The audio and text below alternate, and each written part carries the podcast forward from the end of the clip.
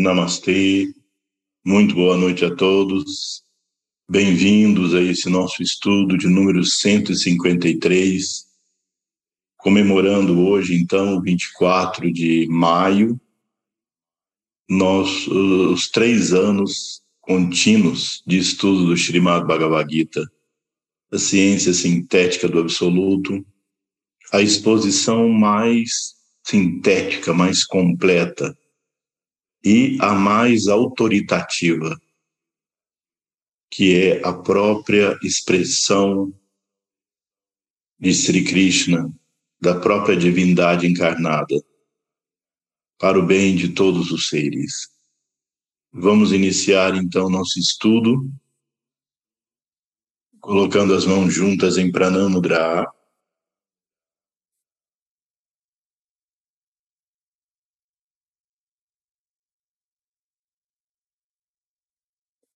ॐ गणानात्वा गणपतिगुं हवामहे कविं कवीनम् उपमश्रवस्तमम् ज्येष्ठराजं ब्रह्मणा ब्रह्मणस्पत अनशृम्भं नुति विसीद सादनम् ॐ श्रीमां महागणपतये नमः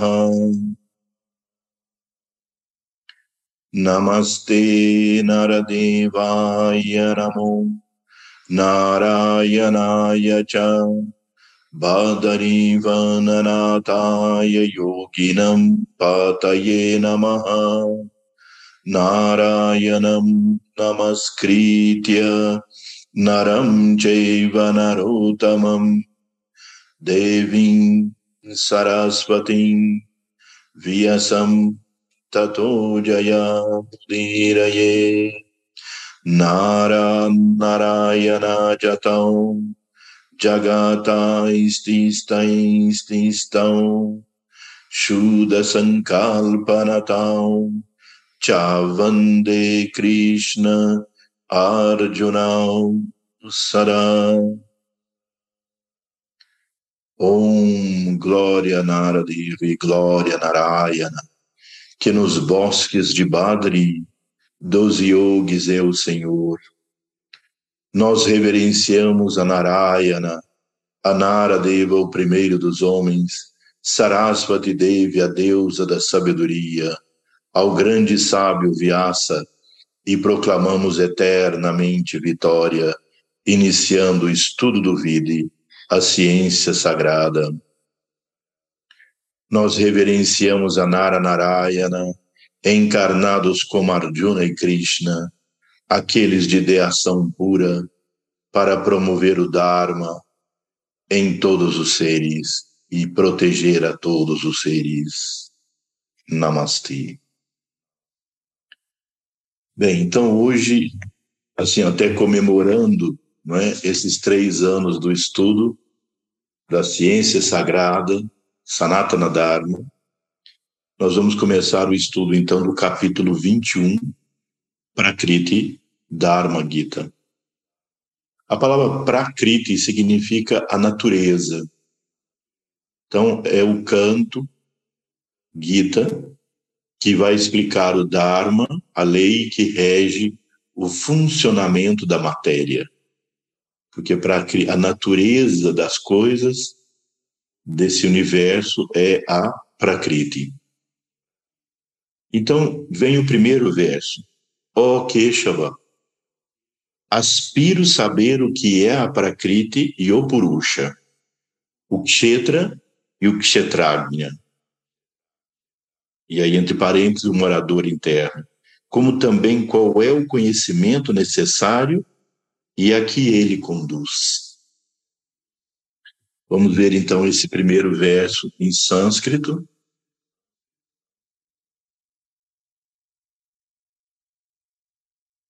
Arjuna Uvacha Prakritim Purusham Cheva Kshetram Kshetragyam Evacha Etat Vedutim Ikchami Gyanam yayencha keshava. Arjuna Uvacha. Então Arjuna disse, Prakritim, a Prakriti, ou a natureza da matéria, Purusham, aquele que vê, Purusha, o ser, Cha, e, Eva, verdadeiramente, Kshetram. Kshetra significa o campo de atividade. Por exemplo, no primeiro verso da Gita está Kurukshetra, o campo de batalha cru, o campo onde reinava a família dos Crus, por isso os Kauravas. Também chamado Dharma Kshetra, o campo onde se lutava pelo Dharma. Então aqui Arjuna está dizendo e perguntando para Sri Krishna sobre esse campo que é o universo material. Depois diz Kshetragyam. Kshetragyam é de Gyana, aquele que conhece o campo. Então tem o campo e o conhecedor do campo. Portanto, o conhecedor do campo é a consciência que vê o campo. Eva, então, Cha, também, etat, este, veditum, veditum, que conhece, ikshami, eu desejo, gyanam, o conhecimento, gneyam, a meta do conhecimento, cha, e, keshava, Krishna. Ele é chamado Keshava porque é aquele que destruiu o demônio Keshi. Keshava destruiu o demônio Keshi. Então, literalmente, Arjuna disse: Ó oh Keshava, eu desejo conhecer o que é a Prakriti e o Purusha, o que é o Kshetra e o Kshetragna, e também qual é o verdadeiro conhecimento e qual é a meta desse conhecimento. Interessante observar que esse primeiro verso não se encontra na versão, em, em algumas das versões comumente publicadas da Gita de 700 versos. Ou seja, a Bhagavad Gita comum, que é aquela que foi comentada por Shankaracharya, Ramanuja, Madhava, e que é aquela que você encontra nas livrarias, em todos os lugares. A Bhagavad Gita, tal como é conhecida, ela tem 700 versos, mas esse que acabamos de ler, existem várias outras versões. Com este verso, que alguns consideram como que foi acrescido a, a, a, ao texto da Gita, comporia então 701 versos. 701. Então, nós dizemos normalmente, a Gita tem 700 versos. A comum, do Shodadharma Mandalam, 745.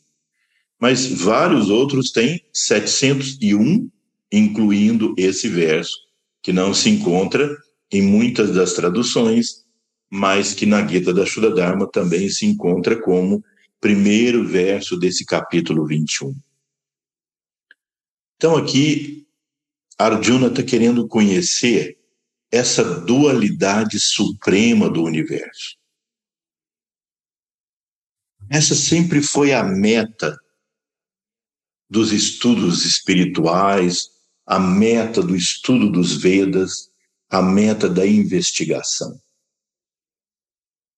Nós podemos dizer que no, no mundo, na história, nós todos temos anseio de conhecer a verdade. Há nas profundezas da natureza humana, por mais inconsciente que isso seja para muitos, um sentimento de que quando eu conhecer aquilo que é a verdade, já que o universo é uma verdade relativa, já que ele é transitório e impermanente, tudo que cai dentro do nosso campo do conhecimento, de percepção, nos parece, e a todos, finito, impermanente, e gera insatisfatoriedade, gera aquela angústia existencial que nós já temos comentado aqui diversas vezes. No entanto, há um sentimento profundo em todos da existência de uma verdade eterna. Se nós usarmos o método de raciocínio que os grandes sábios nos legaram, que é aquilo que nós chamamos do sistema Nyaya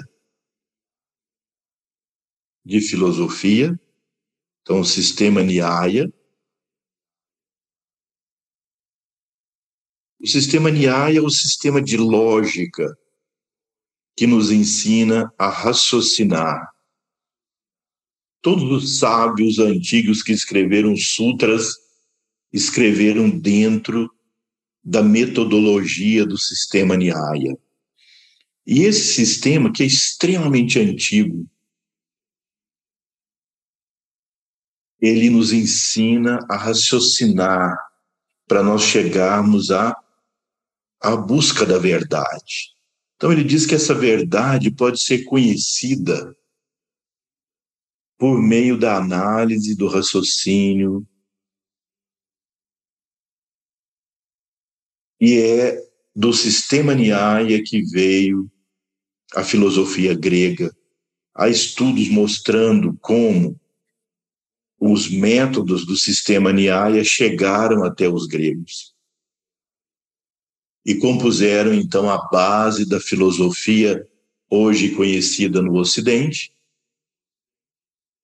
né? a herança da filosofia ocidental, assim como também a herança da ciência, porque a ciência também é baseada nessa mesma metodologia. No entanto, a estrutura com que esses sábios antigos raciocinavam nós podemos dizer que seguiu duas direções. Digamos, alguns se voltaram para fora, ampliaram os sentidos através de equipamentos, microscópios, telescópios e os equipamentos que foram nos auxiliando a perceber o invisível e ampliar os nossos sentidos. No anseio de conhecer através do universo, para compreender se há uma verdade eterna, única. Por isso, o afã da ciência, da astrofísica, da física das partículas, é a chamada teoria do campo unificado, que começou nos trabalhos de Einstein com a teoria da relatividade, tentando encontrar uma explicação única para o funcionamento de todas as coisas. Mas tudo aquilo que nós buscamos em relação ao mundo exterior se torna uma verdade relativa, porque ela depende do referencial.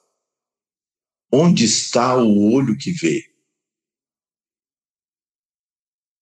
Digamos, nós temos duas locomotivas andando a 100 km por hora. As duas completamente paralelas, na mesma direção, no mesmo sentido, na mesma velocidade. Em uma das locomotivas, no vagão, tem uma pessoa sentada olhando para a janela e vendo do outro lado uma outra pessoa sentada também olhando para ele de cá. Para que o meu exemplo funcione, tem algo que impede que eles vejam o ambiente em volta para que eles não vejam o movimento do trem, apenas veem um trem vendo o outro através dessas duas pessoas. Os dois na mesma velocidade, na mesma direção, no mesmo sentido. Para essas duas pessoas, os trens estão em movimento ou parados. Para essas duas pessoas, os trens estão parados. E tem uma pessoa na estação de trem que, quando eles passam a 100 km por hora, a pessoa diz assim: olha aqueles dois loucos lá, conversando entre eles, gesticulando a, a 100 km por hora. Qual é a verdade? O trem está parado ou o trem está em movimento? Nós estamos aqui sentados fazendo esse nosso estudo. Nós estamos parados ou em movimento? Estando na Terra, se o nosso referencial é aqui na Terra, nós estamos parados, falando, ouvindo, discutindo, talvez poucos movimentos. Mas se nós estivermos no espaço, nós veremos um, uma nave interplanetária, que é o planeta Terra, circulando no espaço a milhares de quilômetros por hora. Então, nós estamos parados ou em movimento? Depende do referencial. Portanto, no universo, todas as verdades são relativas. E até mesmo a física quântica descobriu que o movimento de um elétron, de uma partícula, quando ela é observada, a partícula muda o movimento. Ou seja, o observador interfere na realidade porque a realidade é relativa ao observador. Nesse sentido, o universo é completamente subjetivo. Ele só existe em um lugar, no lago da nossa mente, filtrado pelos nossos condicionamentos, hábitos, Todos nós usamos óculos para enxergar o mundo. Qual é a cor da lente do nosso óculos? Essa será a cor do mundo. Aí surge a pergunta, dentro do processo desse sistema de raciocínio: poderia haver, em hipótese, uma verdade absoluta? Se a resposta for sim, quais seriam os critérios lógicos para que uma coisa fosse verdade absoluta? Primeiro, para que algo seja uma verdade absoluta, o olho que vê deve estar em todos os lugares. Porque se ele estiver mais em um lugar do que o outro, vai ver sob diferentes ângulos. Então não é uma verdade absoluta. Então tem que ser onisciente. O olho que vê tem que estar igual em todos os lugares. Portanto, tem que ser onipresente o objeto tem que estar onipresente, aquilo que é visto, né? Então, o olho que vê e aquilo que é visto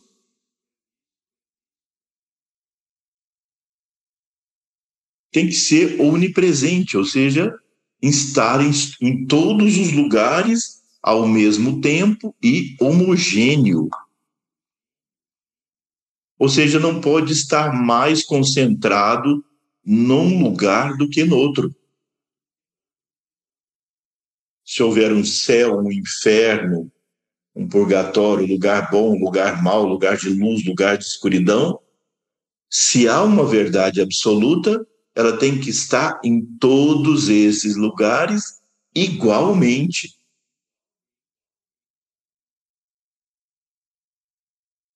E ela tem que ser imutável. Ela tem que ser imutável. Porque se ela se modificar no tempo, ela é uma verdade no momento e outra verdade em outro momento.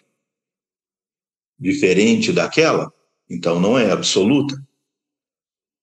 E se ela se modificar no espaço, ela também deixa de ser homogênea, portanto, o olho que vê vai estar mais num lugar do que no outro, e aquilo que é visto está mais num lugar do que no outro, então não é absoluto.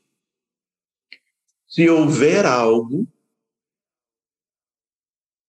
que possa estar em todos os lugares ao mesmo tempo, ou que esteja, que atenda esses três requisitos, de onisciente, onipresente e imutável, isso sim é uma verdade absoluta. E há um sentimento profundo em todos os seres de que existe essa verdade absoluta. E que quando ela é realizada, gradualmente ou subitamente, como cada um pode ver como se dá essa realização, um sentimento de que nós nos libertamos dessa angústia da finitude, da impermanência, da incompletude e, consequentemente, da insatisfatoriedade.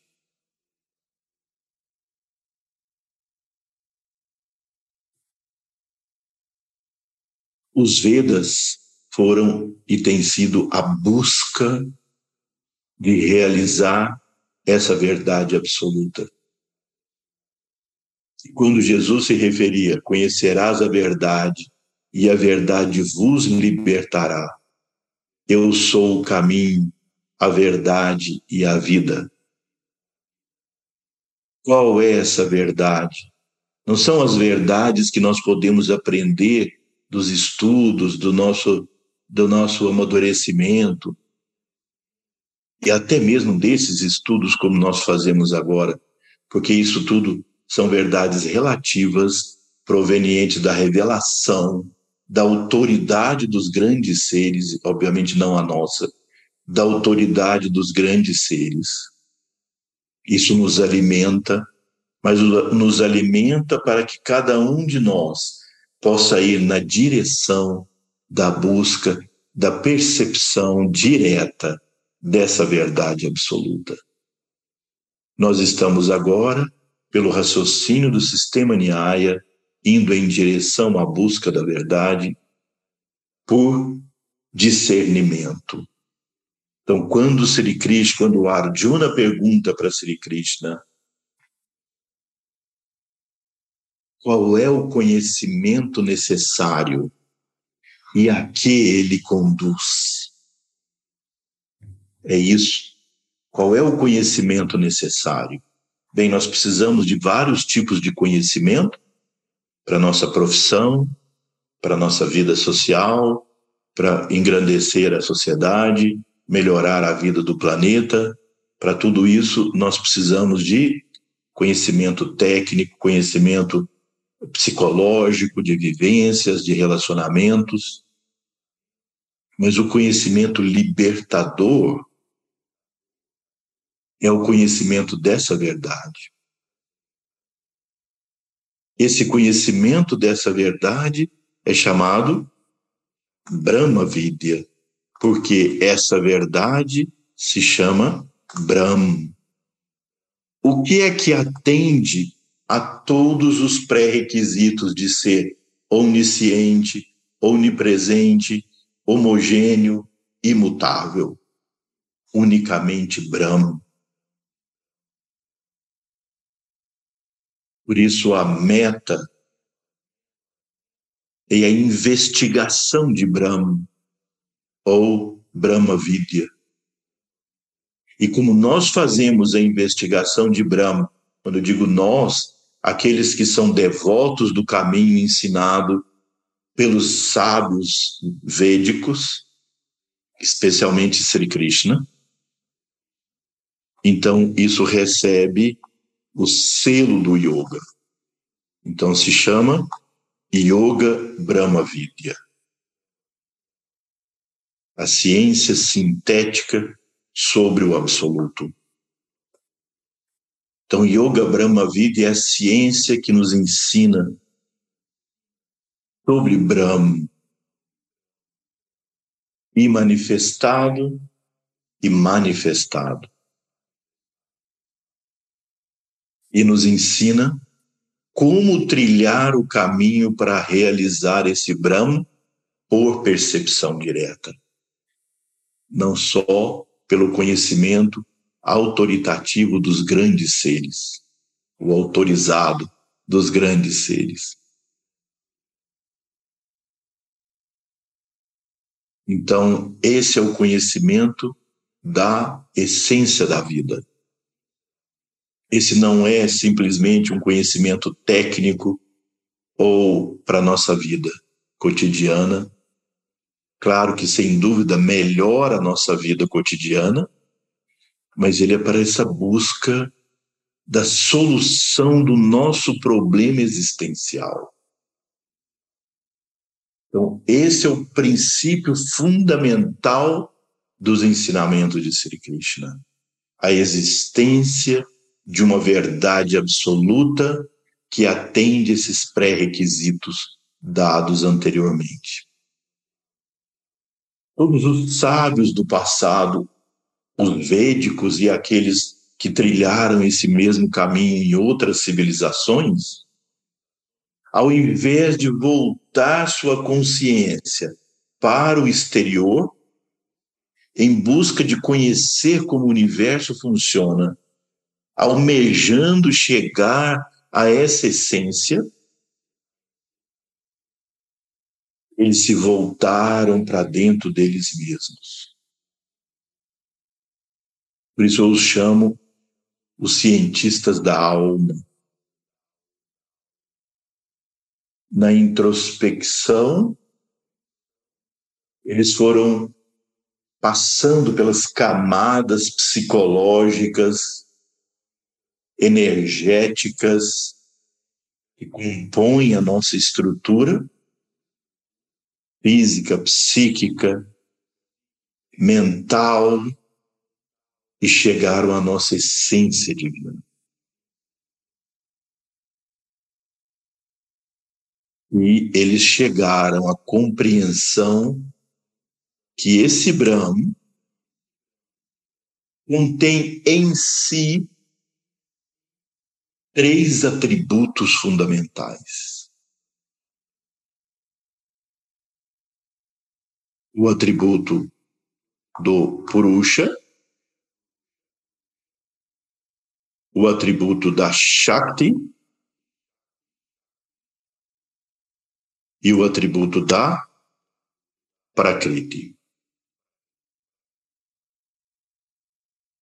Ou seja, o atributo da consciência, o atributo do poder e o, e o atributo da substância. Não são modificações de Brahma, são atributos inerentes a ele.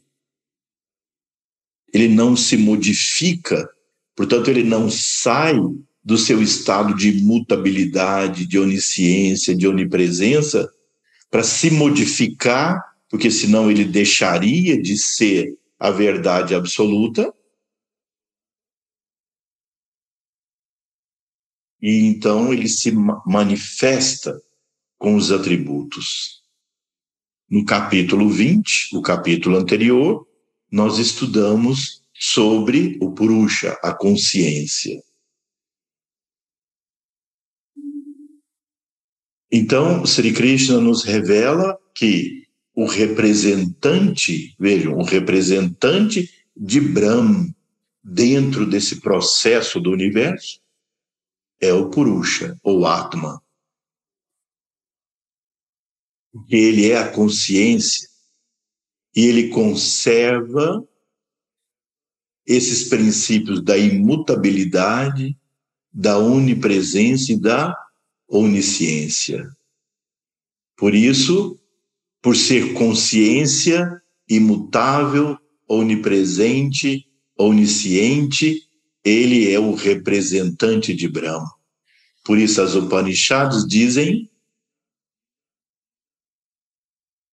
Ram Brahm Asmi. Brahm Asmi. Aham Brahmasmi.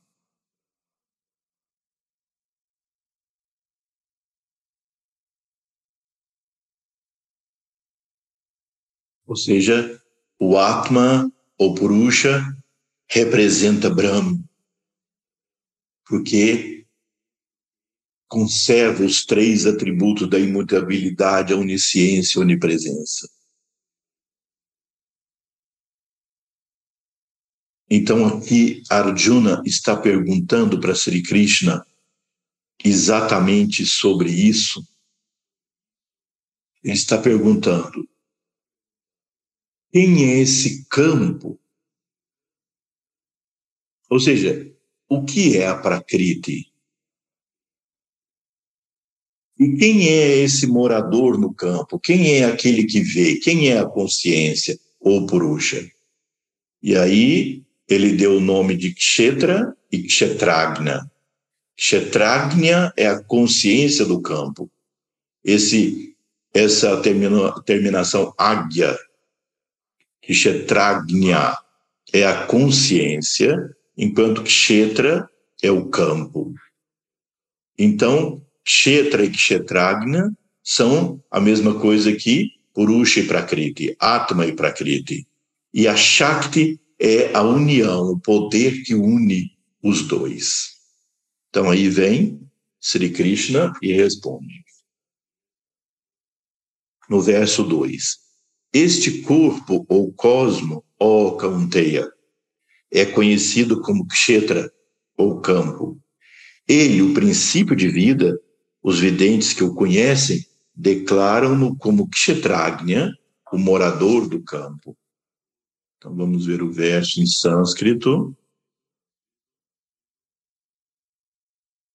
Sri Bhagavan Vacha idam shariram kaunteya kshetram iti abhidyati etatyo veti tam prahu kshetragnya iti tadvidaha Shri Bhagavan Vacha o Supremo Senhor diz idam este shariram corpo kaunteya ó Arjuna Kaunteya significa o filho de Kunti. A mãe de Arjuna se chamava Kunti. Kshetram, o campo, Kshetra.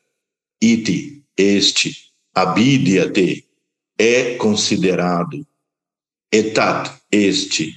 Yaha, aquele, um. Vete, conhece. Tam, esta pessoa Prahu é chamada Kshetragyam, o conhecedor do campo. Iti, este, Tadvidaha, aquele que discerne a verdade. Tadvidaha, aquele que discerne a verdade. Então o Supremo Senhor disse, ora, Juna, o corpo é chamado Kshetra, o campo de atividade. E aquele que conhece o corpo é chamado Kshetragnya. Aqui o corpo se refere não só ao corpo do indivíduo, nós somos um microcosmo. O universo é o macrocosmo. Os nossos corpos representam os corpos da divindade cósmica. Então, o indivíduo representa o todo. Quando Sri Krishna diz aqui o corpo, ele está dizendo tanto o corpo do indivíduo e o habitante do corpo, que é o Atma, quanto o corpo cósmico e o habitante do corpo cósmico, que é o Paramatma. Então ele continua no verso 3. Conhece-me, ó Bharata, como Kshetragnya, o onisciente morador interno, em todos os corpos. Minha afirmação é que o verdadeiro conhecimento é aquele que revela a natureza do Kshetra, Prakriti ou matéria, e do Kshetragnya, o átomo, princípio de vida e sua ação recíproca. Muitas pessoas entendem que a iluminação é um estado no qual você, naquele silêncio da meditação, vê uma luz e vai ser feliz para sempre. O samadhi, o estado de iluminação, é dito pelos mestres que é aquele estado de compreensão máxima, perfeita, da interação entre espírito e matéria, Purusha e Prakriti, a mesma inteligência com que Deus rege o universo. Agora, vocês podem observar que Ram, que é onisciente, onipresente, homogêneo e imutável, não cabe no conceito do Ishvara ou num conceito de Deus. Brahm é tudo, é o todo. Se Brahm se movesse do seu estado de imutabilidade para responder às suas súplicas e preces. Se Brahma fosse esse Deus com quem você pode falar, se abrir, oferecer flores, oferecer sua devoção, ele deixa e ele respondesse de alguma forma, ele deixaria de ser imutável. Então, nem o conceito de Brahma, que é o todo, e nem o conceito de Atma, como pura consciência, cabem no conceito de Ishvara, o Senhor Supremo que administra todo o universo. Portanto, Purusha e Prakriti, Kshetra e Kshetragnya são princípios cósmicos e a união indissolúvel deles forma, primeiramente, Mahat. Isso nos traz a lembrança lá dos nossos primeiros estudos há três anos atrás, quando nós estudamos, então, a filosofia Sankhya.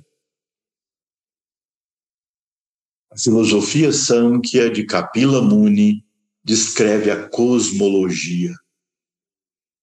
Entre os seis sistemas ou darshanas ortodoxos da Índia, dos Vedas, a filosofia Sankhya é cosmológica. Porém, a filosofia Sankhya de Kapila Muni, chamada filosofia Sankhya ortodoxa, ela busca essa verdade, mas ela chegou não a Brahm, não ao um, ela chegou ao dois. Ela chegou ao dois. Significa que investigando a multiplicidade de seres e coisas, buscando se há um, uma coisa que explique tudo, se há uma essência única de tudo. O Sankhya de Kapila Muni e seus e sua linha discipular e sua escola chegaram à conclusão da existência de dois e não um chegaram em consciência e substância, Purusha e Prakriti. Por isso, a filosofia Sankhya ortodoxa de Kapila Muni é considerada uma filosofia ateísta. Ou melhor dizendo, numa terminologia mais técnica, ela é chamada Nirishwara Sankhya. Vou escrever aqui, porque essas palavras às vezes são. Ela é considerada Nirishwara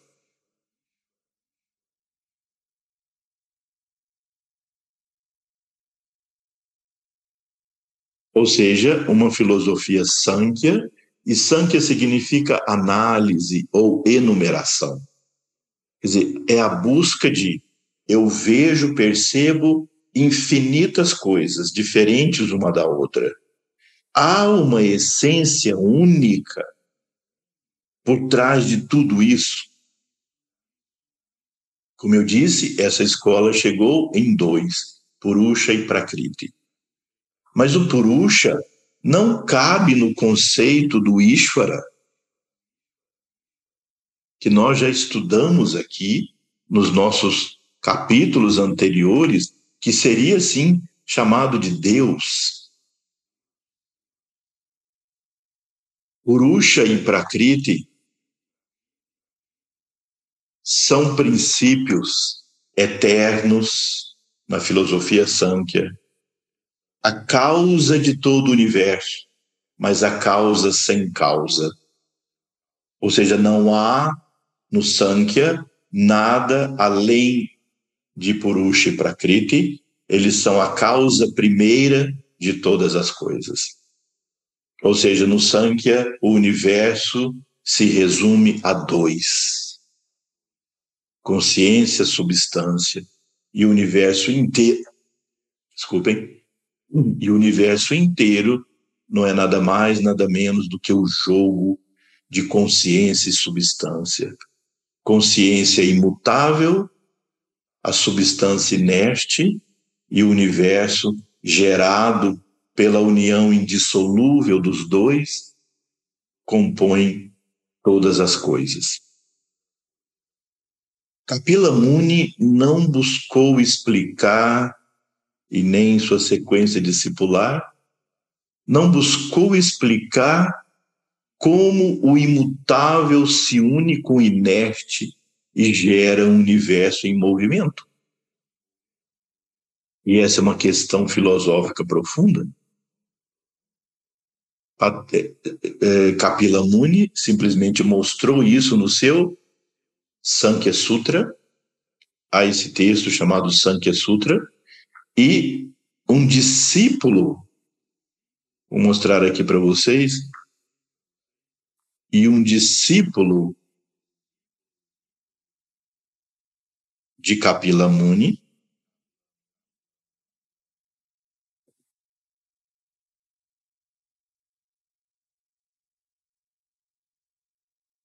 que tem. Então, a filosofia Sankhya ortodoxa o sábio Kapila Muni escreveu o Sankhya Sutra, que hoje existe em sânscrito inglês, e o discípulo dele, chamado Ishvara Krishna, escreveu o Sankhya Karika. Recordando lá daqueles nossos primeiros estudos, todo o texto que é sutra, sutra é um verso completamente compacto, um verso que resume em três, quatro palavras um universo de conhecimento. Apenas grandes seres iluminados conseguem escrever sutras com essa absoluta perfeição. Então, é necessário que venha um discípulo do, desse mestre que escreveu o sutra e que escreva um comentário Existem vários tipos de comentários, entre eles existe um estilo de comentário chamado Karika. Então, um discípulo de Kapila Muni, chamado Ishvara Krishna, que eu, eu recordo a vocês, não tem nada a ver com Sri Krishna da Gita. Ishvara Krishna escreveu o Sankhya Karika. E hoje é possível encontrar esses dois textos, às vezes, numa única edição, o que facilita o estudo. Porque você tem o verso do Sankhya Sutra e logo já vem o comentário de Ishvara Krishna com seu Karika, o que facilita o aprendizado, o conhecimento. Os dois existem em sânscrito inglês. Agora,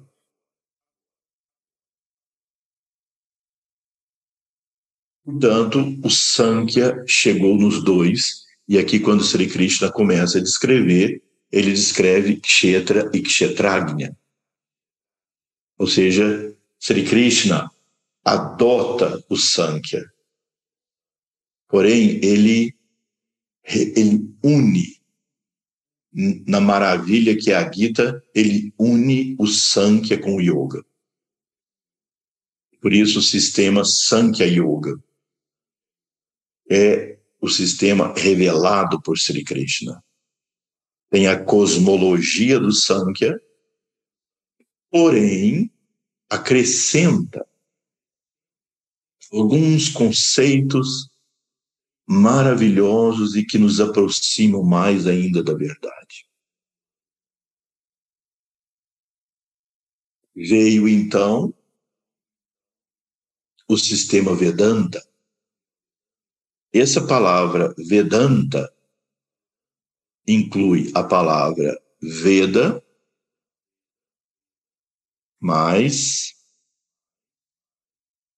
Anta. Anta significa o fim,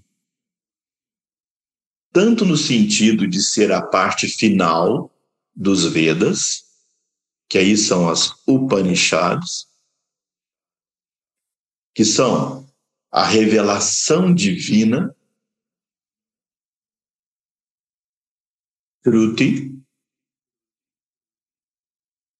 parte integrante das Vedas,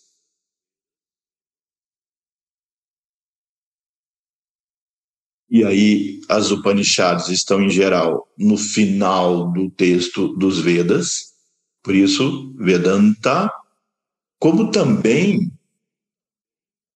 é traduzido como fim no sentido de finalidade. Que a finalidade dos Vedas é conhecer Brahma.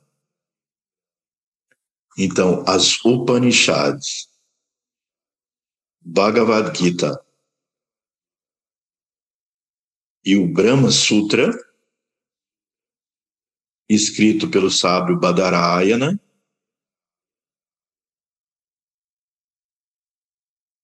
Esses três compõem a trilogia maior do Vedanta.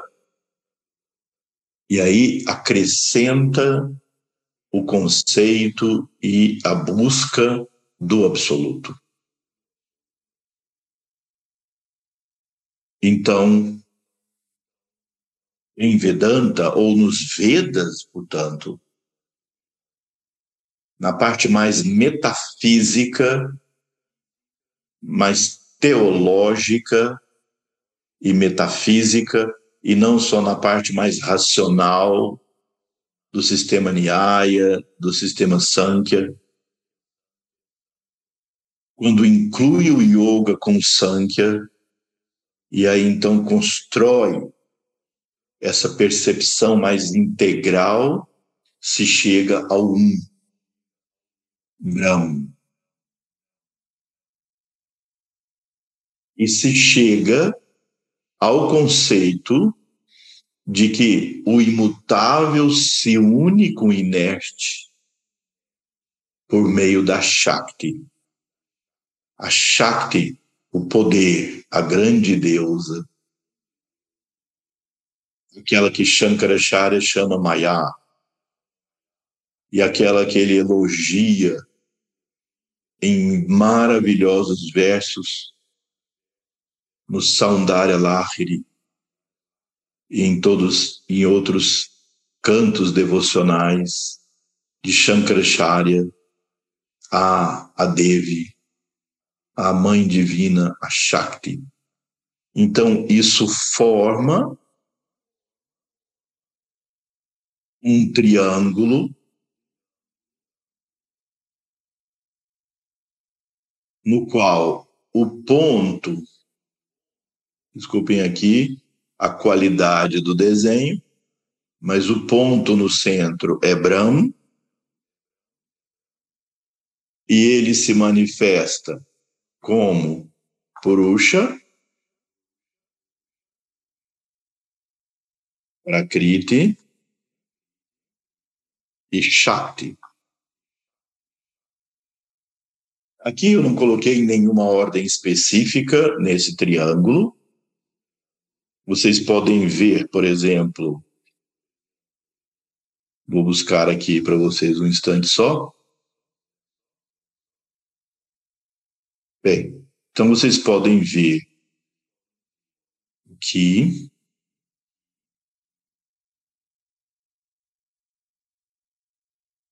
nesse desenho feito, Brahm no centro como o absoluto e a sua tríplice manifestação, sendo que o Purusha é representado pela letra A do Om, a Prakriti pela letra U e a Shakti pela letra M. Então você escreve A, U, M. Mas obviamente sempre pronuncia Om. Então, os mestres nos ensinam que o Om tem dois aspectos, um chamado Samastipara, ou seja, aquele no aspecto sintético e supremo, o Om representa então Brahm. O Om é o Ekakshara de Brahm, o som original de Brahm. E no aspecto Vyasti, para, que significa distributivo, que é então o aspecto trino, que é Purusha, Prakriti e Shakti. Vejam que na pronúncia se pronuncia sempre Om e nunca Aum, não no, nos Vedas, Om sempre ainda que a escrita seja a um. Veja que isso não é uma convenção, com uma letra que se pronuncia num idioma de uma forma, em outro idioma de pronuncia de outra forma. Para vocês verem que o O é a fusão do A com o U. Isso demonstra que há o Purusha e o a Prakriti, que Kshetra e Kshetragna estão eternamente unidos. Não há nenhum estado da matéria que o Purusha não esteja presente. E não há nenhum estado do Purusha que não se manifeste por meio da matéria. Portanto, Purusha e Prakriti estão eternamente unidos. Para demonstrar essa união, é preciso conhecer a base do sânscrito. Pronunciem a vogal A longamente e vejam como fica o seu aparelho fonador. Ah. Pronuncie a letra U e veja como fica seu aparelho fonador. U.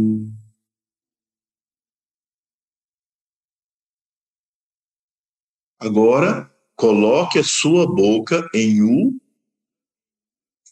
e tente pronunciar A com a boca em U. U. Não deu O? Então não é uma mera convenção, é algo natural, espírito e matéria, Purusha Prakriti, Kshetra Kshetragni, estão em indissolúvel união, representado pelo som O. E M, a Shakti. Então, Om. Om.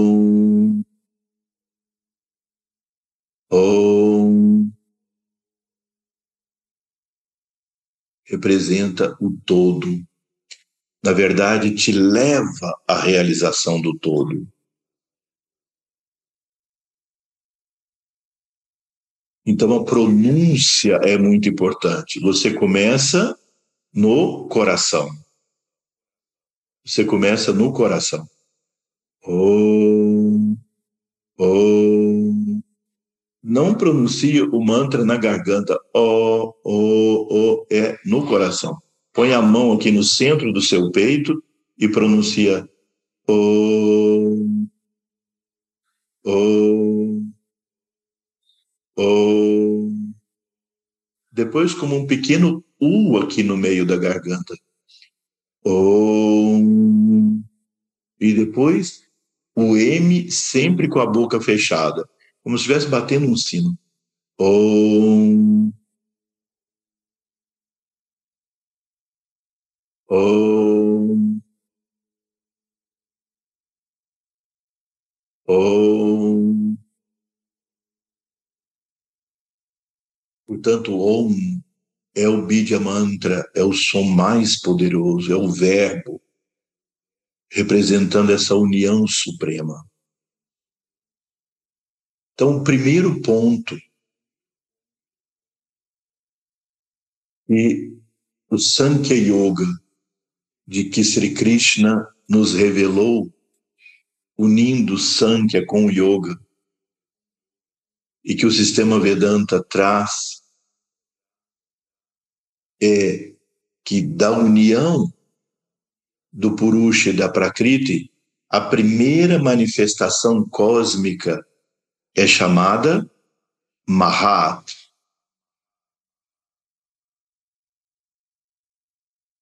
Mahat. Mahat significa literalmente o grande, ou seja, a grande mente cósmica. A grande mente cósmica. Para explicar isso melhor, vou dar para vocês um exemplo. Suponha que você tem aqui nessa sala dez lâmpadas diferentes. Desculpe porque eu já repeti esse exemplo de outras vezes, mas nesse contexto agora ele cabe novamente. Desculpem se por acaso desagrado alguém repetindo o exemplo.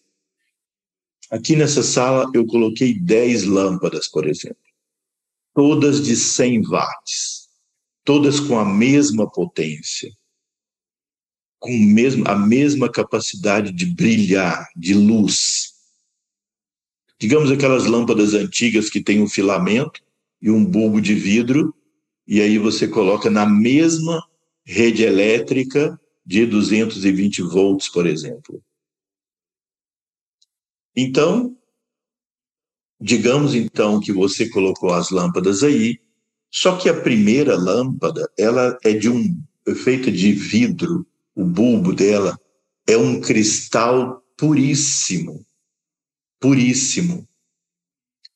E expressa e deixa passar a máxima luz. Outra é a mesma potência, porém tem um vidro um pouquinho mais leitoso, outro um pouquinho mais opaco, mais opaco, mais opaco, até que a última lâmpada é muito opaca. Não deixa passar quase nada de luz.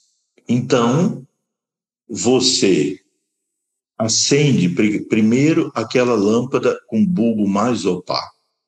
Quanto vai iluminar a sala? Quase nada.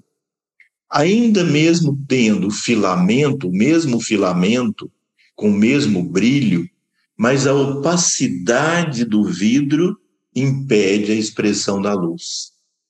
E qual lâmpada iluminaria mais? Aquela de um bulbo de vidro completamente transparente. Máxima iluminação, iluminação. Então, nós podemos dizer que o filamento seria a chispa divina, o Atma. Todos nós temos o mesmo filamento. Todos nós temos o mesmo Atma. Ele é onipresente. Ele é Antaryami Atma. imanente em tudo. E os nossos corpos são os bulbos de vidro. De acordo com a transparência desses bulbos, maior expressão de luz. E como a luz do Purusha, a luz do Atma, é Satitananda, suprema verdade, suprema consciência, suprema bem-aventurança, quanto mais transparente o bulbo, mais expressão de verdade, consciência e bem-aventurança. Então, a diferença entre uma pedra, nós, e o Senhor da evolução do mundo, que é Mahat, ou Ishvara, é o grau de transparência das nossas matérias. Nós podemos dizer que Mahat é a expressão de maior transparência possível em qualquer nível do universo. Não há nada superior a Mahat para expressar mais sabedoria que Mahat, mais verdade que Mahat, mais bem-aventurança que Mahat. Então, nós podemos visualizar Mahat como um oceano de consciência cósmica formado da junção eterna de Purusha e Prakriti. Portanto, dentro do universo, Mahat é a expressão máxima da verdade, da consciência e da bem-aventurança, Satitananda. Qual é a função de Mahat? O que é que Mahat faz? Ele pega a Prakriti que o formou e molda essa matéria em infinitos mundos, planos, seres. Então nós podemos dizer nós podemos dizer então que Mahat, que é a união de Purusha e Prakriti, forma, o, sim, forma a mente, os sentidos, forma a individualidade, forma manas, não é? Então,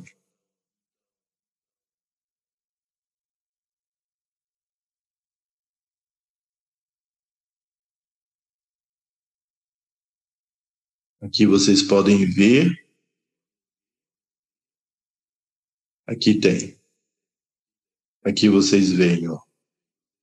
Então, Purusha, emanando Shakti, que toca a matéria, Purusha é consciência, verdade, mutabilidade felicidade, a matéria é inerte e inconsciente, e a junção eterna dos dois forma Mahat. Mahat, portanto, pega a matéria que o originou e molda o universo inteiro. Então, Mahat seria o grande arquiteto do universo, a mônada, o grande senhor, o grande, o grande construtor, o grande compositor da sinfonia cósmica. Ele pega a matéria e forma o ego, forma a mente, forma os tanmatras, forma os gnanendrias, os karmendrias e os panchamahabhutas, os cinco grandes elementos. Com isso, ele constrói os planos, os mundos, os corpos e seres. Então, nós podemos entender que aí sim, Mahat é o Ishvara. De fato, Mahat é Deus. O Deus cósmico, o Ishvara, Narayana, nós o chamamos Narayana na nossa tradição. O Senhor do Cosmos. Ele é composto em seu interior de Purusha, Prakriti e Shakti ele é a expressão máxima. Então, ele é a inteligência que governa o universo. Governa como? Construindo, criando, criando a partir da matéria os mundos, os corpos e seres, mantendo e destruindo e transformando. Na função de criação, ele é chamado Brahma. Brahma. Na função de manutenção, ele é chamado Vishnu. Na função de transformação, ele é chamado Shiva. e na função de governar tudo, ele é chamado Narayana ou Ishvara. Na Gita, nós lemos várias vezes Sri Krishna nos ensinando que ele é o Parameshvara, Purushottama. Ele é o Kshetragna, o morador nesse campo. E ele constrói o campo, habita o campo, gera os indivíduos, gera o movimento do cosmos. E a Shakti de Brahma é Saraswati, a Shakti de Vishnu Lakshmi, a Shakti de Shiva é Parvati ou Durga ou outros nomes, e de Ishvara é Yoga Devi. Então, com isso, nós compreendemos que o sistema Vedanta trouxe e o Sankhya Yoga de Sri Krishna da Gita já não pode ser considerado Inirishwara Sankhya, como eu disse anteriormente, do sistema de Kapila Muni.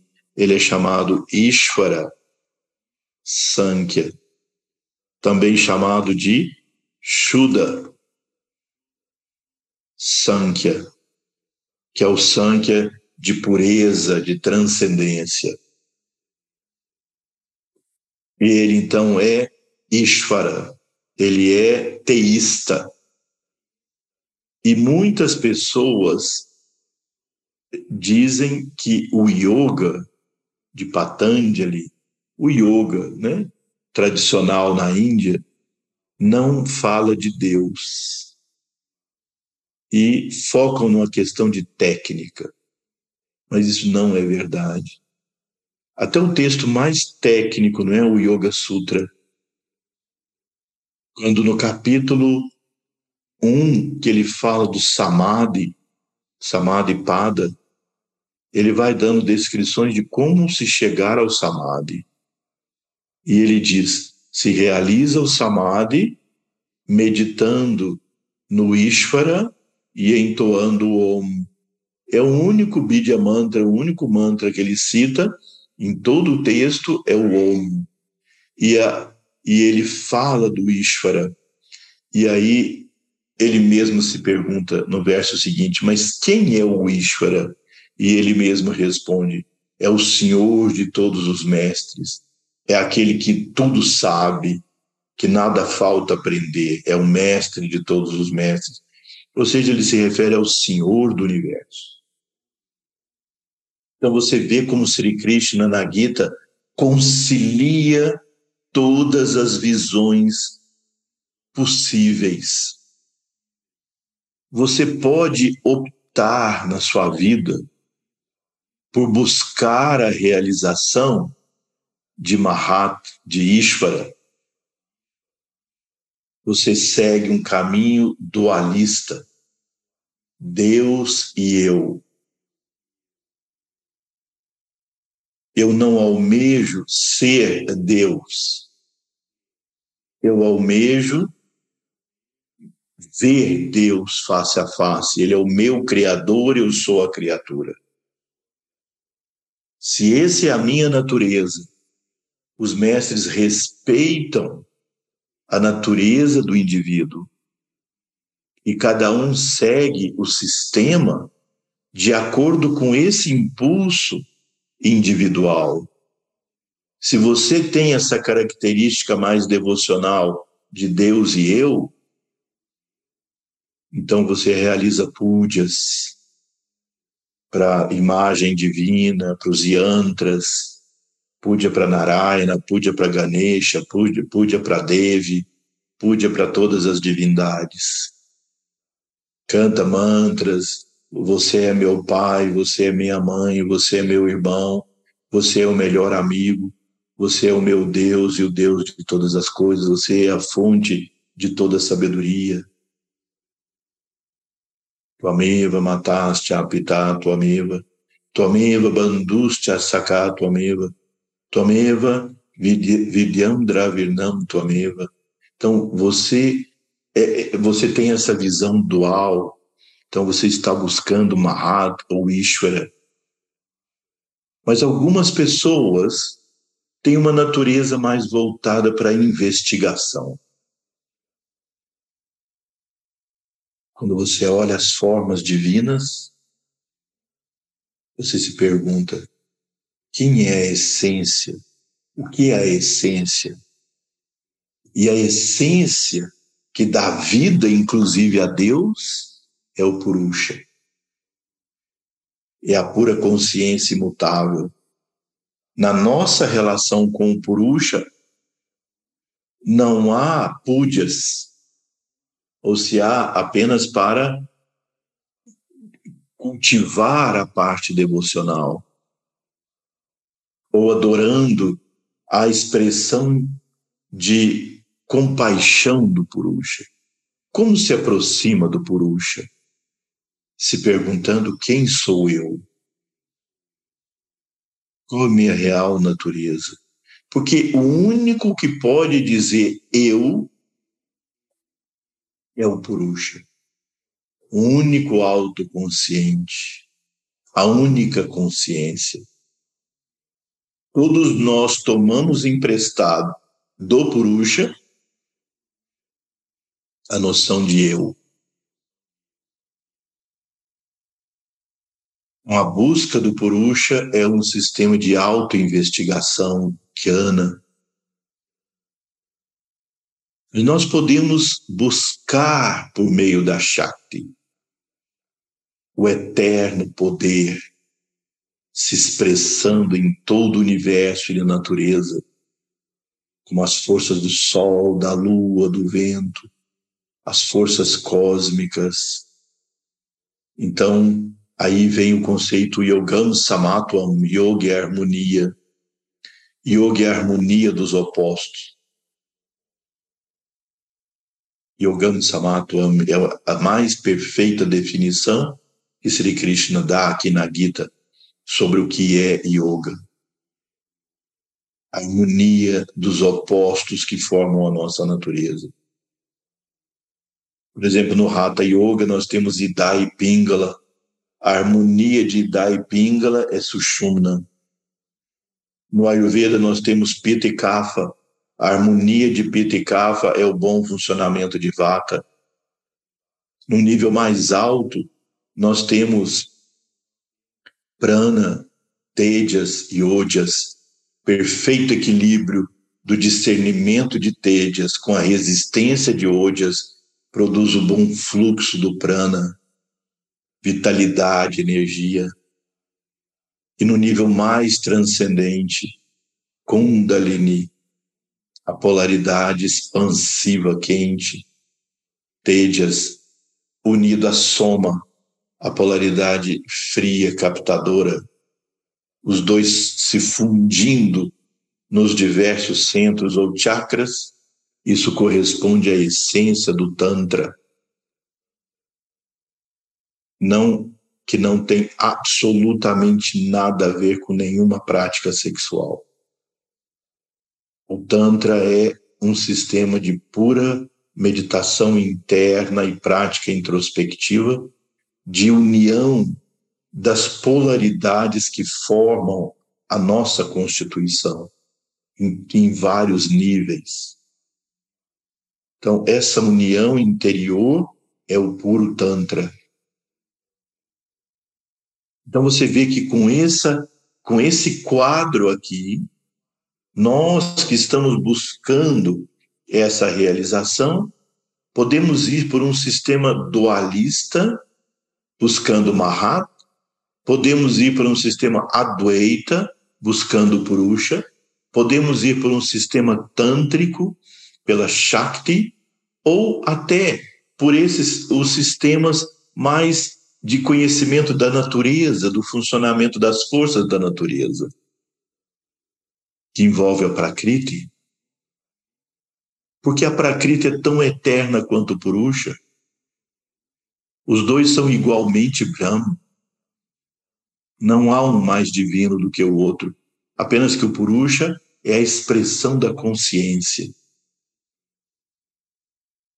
então, esse é um sistema extremamente conciliador de todas as possibilidades. Quando você se inicia na Shuddha Dharma Mandalam, os mestres, ao, com o passar do tempo, abrem para você cinco vidas, cinco ciências diferentes. Se você tem uma visão mais dualista, de modo geral, é por aí que as pessoas entram, se abre o sistema chamado Badra Ketu. Se você tem uma visão mais Advaita, na busca do Purusha, se abre o sistema Vamadeva Vasista. Se você tem a busca de Brahm, o absoluto, que inclui tudo isso, Sweta Ketu. Se você busca um sistema mais com a natureza tântrica, mais das polaridades e das forças, com a adoração da Shakti, você então tem o sistema de Dharma Ketu próprio para isso. Então, os mestres respeitam, obviamente cultivam em nós essas nossas idiosincrasias e natureza própria. E aí isso vai nos levando à realização da verdade dessa plenitude. Você vê que então esse capítulo enseja essa abertura para recordar agora nesse nível mais transcendente a função da Prakriti dentro da construção do universo e como fase evolutiva do nosso progresso. Então, nós vamos completando aqui e gostaria, antes de terminar, de dizer a vocês que nós tivemos alguns problemas na nossa website para fazer as inscrições para o retiro eh, espiritual aqui no Ashram de 7 a 10 de, de setembro, mas me parece que agora está tudo normalizado. Aqueles que quiserem já ir adiantando esse processo, se tiverem qualquer dúvida ou necessidade, tem lá um contato eh, de uma pessoa dentro da nossa equipe que pode eh, esclarecer toda qualquer dúvida e qualquer necessidade que você tem. Então vamos colocar as mãos juntas em Pranamudra. Ayena vacha manasendriyairva buddhyatmanam va prakriti swabhavat Karumyadyat sakalam parasmai narayanaye tisamarpayami narayanaye tisamarpayami Guru Shri Gurubhyo Namaha Hari Om Namaste. Uma boa semana para todos e até nosso próximo encontro. Namastê.